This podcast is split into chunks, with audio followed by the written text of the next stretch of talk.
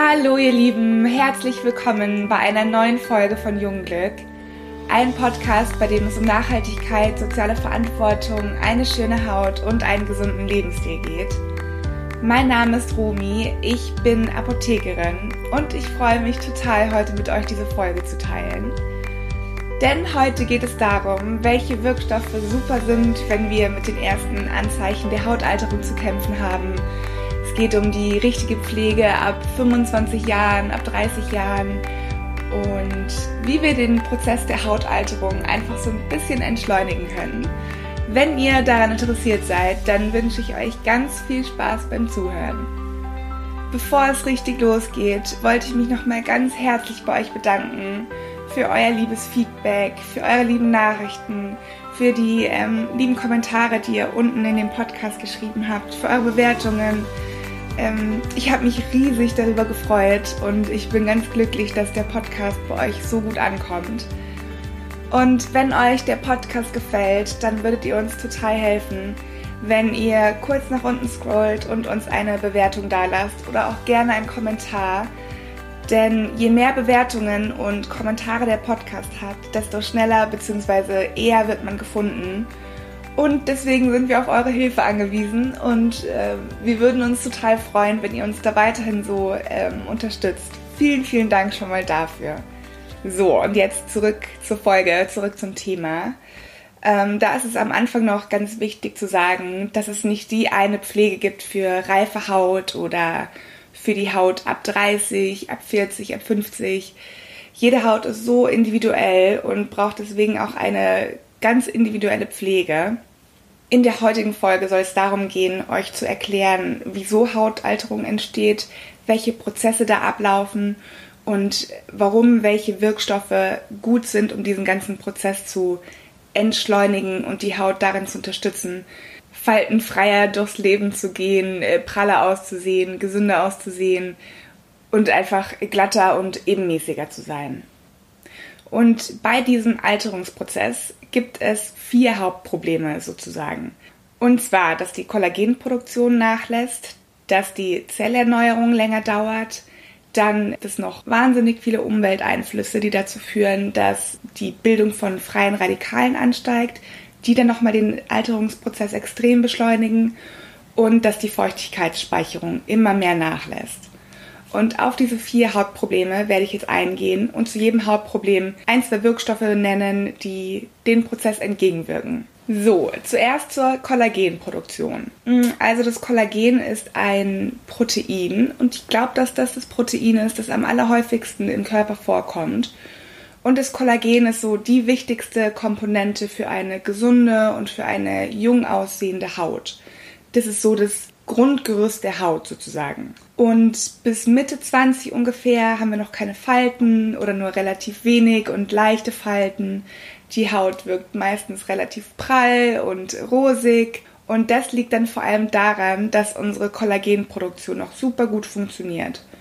Und je älter wir werden, desto langsamer findet diese Kollagenproduktion statt. Also sie findet immer noch statt und wir produzieren weiterhin Kollagen, aber das Ganze wird einfach immer langsamer. Und ein weiteres Problem, was auch noch dazu kommt, ist, dass gleichzeitig die Aktivität von einem bestimmten Enzym steigt, und zwar der Kollagenase. Und die Kollagenase ist dafür verantwortlich, dass das Kollagen abgebaut wird. Also es ist echt so ein kleiner Teufelskreis im Alter.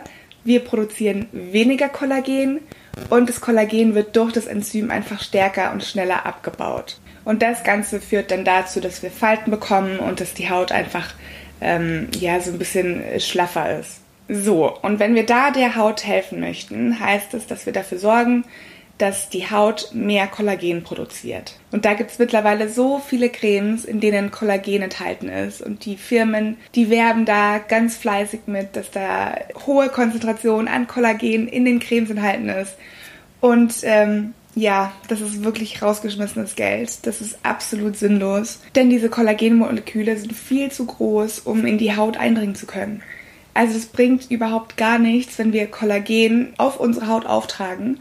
Denn das dringt nicht in die Haut ein und wird abends einfach wieder abgewaschen. Von daher tut es mir wirklich leid, euch das zu sagen, aber das ist rausgeschmissenes Geld und ähm, ja, totaler Schwachsinn. um die Kollagenproduktion zu unterstützen bzw. zu beschleunigen, gibt es drei Wirkstoffe, die ganz toll sind, die auch in die Haut eindringen können und da der Haut helfen können, die Kollagenproduktion zu unterstützen. Und zwar sind es Vitamin C, dann sind es noch Alpha-Hydroxysäuren wie Glykolsäure zum Beispiel und Vitamin A, also das Retinol. Und da ist vor allem das Retinol der Anti-Aging Superhero von allen Wirkstoffen. Das ist der einzige Wirkstoff, der nachweislich die Kollagenproduktion anregt und der sogar in den 30er Jahren einen Nobelpreis für seine Wirkung bekommen hat. Also Retinol bzw. Vitamin A regt tatsächlich den Hautzyklus an, sorgt dafür, dass die Pigmentierungen ebenmäßiger werden, also sorgt dafür, dass Pigmentflecken und äh, Pickelnarben immer mehr verblassen und Retinol verbessert wirklich den Hautzustand. Also ist wirklich zu Recht der Anti-Aging Hero, der Superstar. Und wenn ihr noch kein Produkt mit Retinol habt, dann solltet ihr euch das wirklich mal genauer anschauen. Kann auch wirklich bei jedem Hauttypen verwendet werden. Auch ganz toll bei empfindlicher Haut. Da muss man dann einfach langsamer mit der Anwendung beginnen. Erst einmal pro Woche, dann zweimal pro Woche, dann dreimal pro Woche und das Ganze einfach immer mehr steigern, bis die Haut sich dran gewöhnt hat. Beim Retinol ist es so, dass es zu Rötungen am Anfang kommen kann, zu Spannungen, Jucken, Brennen. Und wenn das Ganze passiert, sollte man einfach die Anwendung reduzieren und der Haut Zeit geben, sich an den Wirkstoff zu gewöhnen. Ein weiteres der Hautprobleme ist auch die Zellerneuerung. Und da ist es tatsächlich ähnlich wie bei der Kollagenproduktion. Denn die Zellerneuerung, die dauert auch einfach immer länger, je älter wir werden. Also es ist so, dass die äußerste Hautschicht unter anderem aus verhornten Zellen besteht, die immer wieder an die obersten Hautschichten transportiert werden. Und das ist dann so eine Art Schutzbarriere. Also das kann man sich wirklich bildlich vorstellen, wie eine Mauer, die aus Dachziegeln besteht. Und diese Dachziegel stehen dann für diese abgestorbenen, verhornten Hautzellen.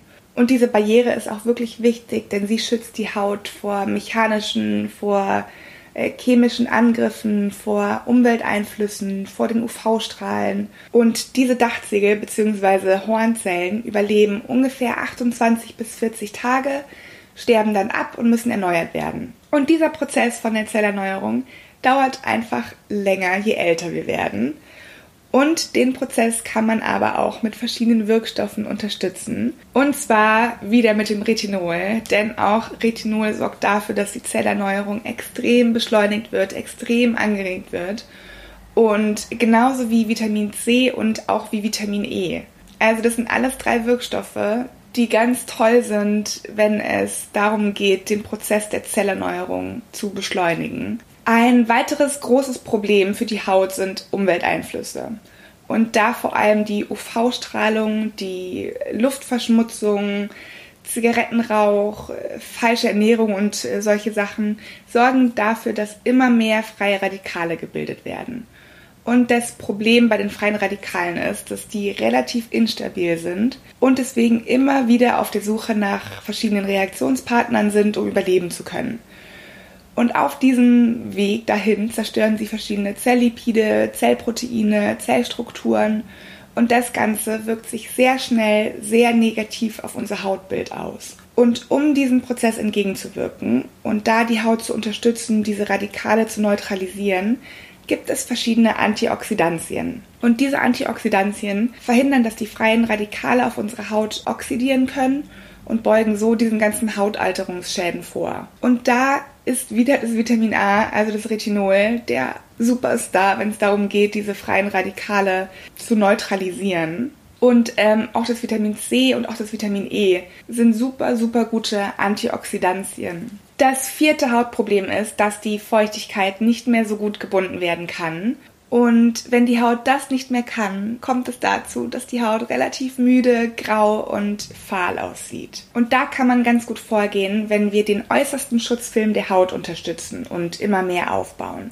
Und das ist der Film, der auf der äußersten Hautschicht aufliegt und unter anderem ähm, aus verschiedenen Hautfetten besteht. Und diese verschiedenen Hautfette sorgen dafür, dass Bakterien nicht in die Haut eindringen können und sorgt auch dafür, dass die Haut in der Haut gespeichert wird und nicht nach außen austritt. Und diese Schutzbarriere können wir am allerbesten unterstützen, indem wir die richtigen Reinigungsprodukte verwenden. Also diese Schutzbarriere wird komplett entfernt, wenn wir Reinigungsprodukte verwenden, in denen Tenside oder Emulgatoren enthalten sind. Denn die sorgen dafür, dass alle Fette, die sich auf der Haut befinden, entfernt werden und dadurch natürlich auch der Schutzmantel der Haut.